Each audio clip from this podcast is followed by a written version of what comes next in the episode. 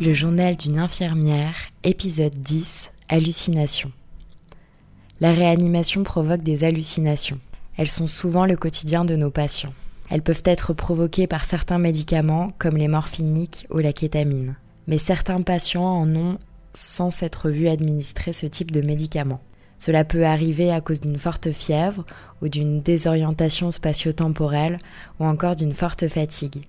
Le patient ne sait plus quel jour on est, si c'est le jour ou la nuit, il est réveillé toutes les deux à 4 heures, la confusion pointe alors le bout de son nez et certaines fois les hallucinations avec. Parfois c'est difficile. Le patient voit souvent des insectes, des mouches, des blattes ou des fourmis partout autour de lui. Il est terrorisé mais parfois cela donne des situations très très drôles. Il y a quelques semaines, je prenais en charge un patient atteint de douleurs généralisées non expliquées. Il a fallu le mettre sous haute dose dentalgique. Il sonne. Je n'arrive pas à appuyer sur la télécommande, à cause de ce sapin qui pousse sur mon bras. Je lui réponds Attendez, je vais vous aider. Merci. Bon, et maintenant, expliquez-moi les touches pour l'application. Je lui demande quelle application? Ben, pour jouer. On est dans un jeu là, non? Je comprends rien.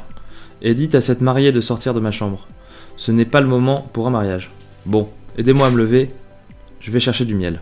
Il y a quelques mois, je me suis occupée d'un patient qui avait tout le temps l'air admiratif par ce qu'il voyait. Il ne pouvait pas parler à cause de sa sonde d'intubation, mais nous nous doutions qu'il percevait des choses que nous ne comprenions pas. À la fin de son séjour chez nous, nous lui avons demandé ce qu'il voyait.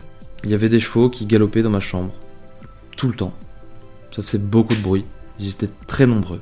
Parfois, les hallucinations peuvent porter préjudice aux soignants. C'est ainsi qu'une patiente, qui pourtant semblait saine d'esprit, a rapporté à mes collègues m'avoir vue nue dans sa chambre. Un autre soignant de mon service s'est fait accuser de violence sur un cochon en pleine nuit.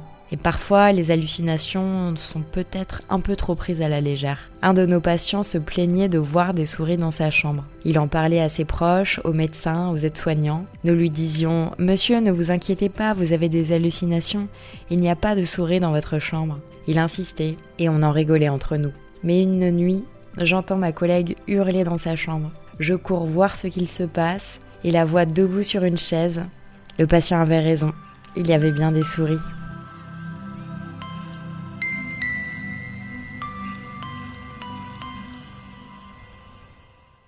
Le journal d'une infirmière est un podcast de MedCheck Studio. Si vous voulez nous soutenir, abonnez-vous sur votre plateforme de podcast préférée et couvrez-nous d'étoiles sur iTunes. À très bientôt.